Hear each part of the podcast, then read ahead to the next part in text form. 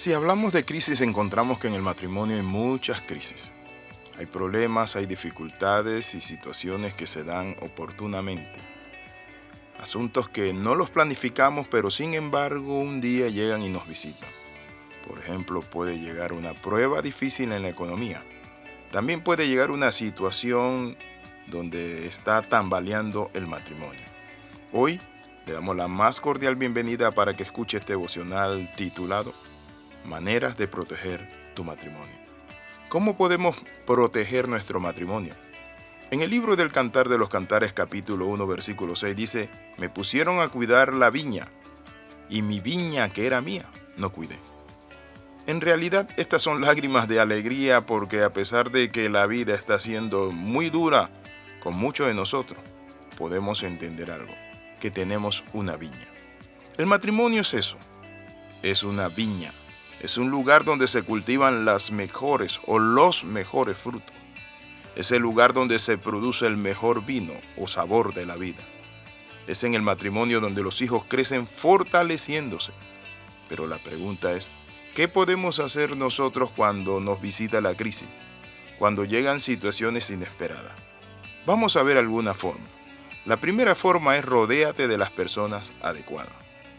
Necesitamos amigos que nos amen, pero también amigos que te aconsejen lo mejor y te apoyen en tu crisis matrimonial. Cuando hablamos de amigo, la Biblia dice que en todo tiempo ame el amigo y es como un hermano en tiempo de angustia.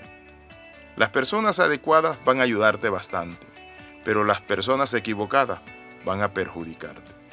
El segundo principio es comunícate con tu cónyuge. Cuando estén pasando dificultad, en lugar de estar peleando y callados, debemos hablar. Por eso la palabra del Señor dice que todo hombre sea pronto para oír, tardo para hablar y tardo para irarse.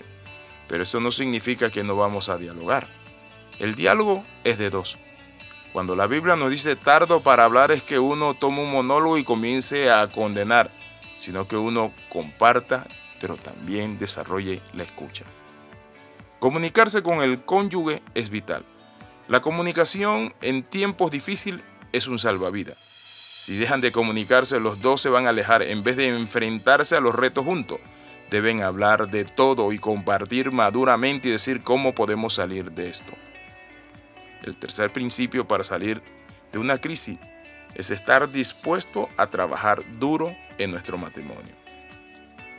Por eso la Biblia es clara cuando dice, me pusieron a cuidar la viña y la viña que era mía no cuidé. ¿Qué significa cuidar la viña? Cultivarla, quitar la maleza, abonarla.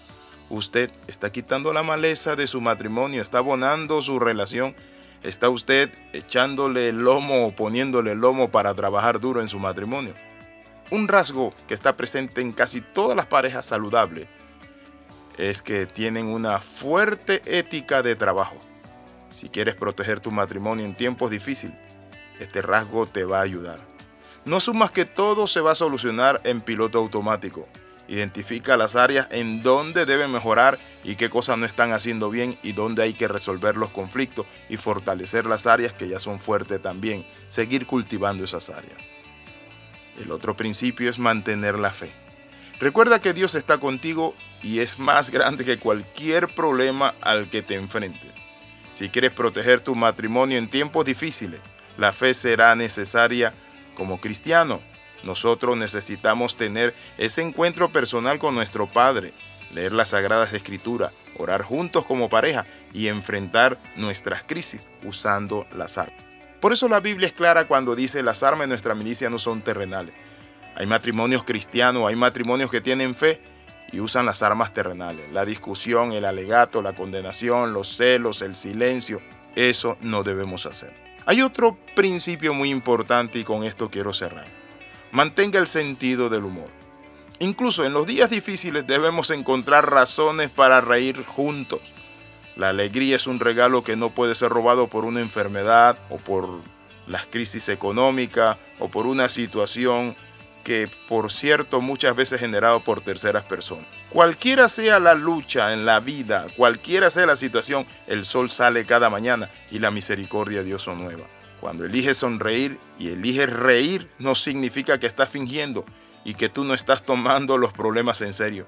Significa que estás eligiendo mantenerte positivo. No siempre puedes controlar la circunstancia, pero siempre puedes elegir cómo responder ante ellas.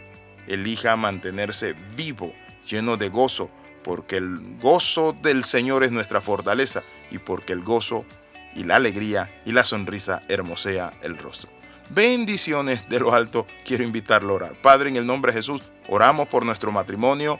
Tomamos estos consejos, oh Dios, de mantener el sentido del humor, mantener la fe, oh Dios. En el nombre de Jesús oramos y damos gracias. Amén y amén. Escriba al más 502 42 45 60 89.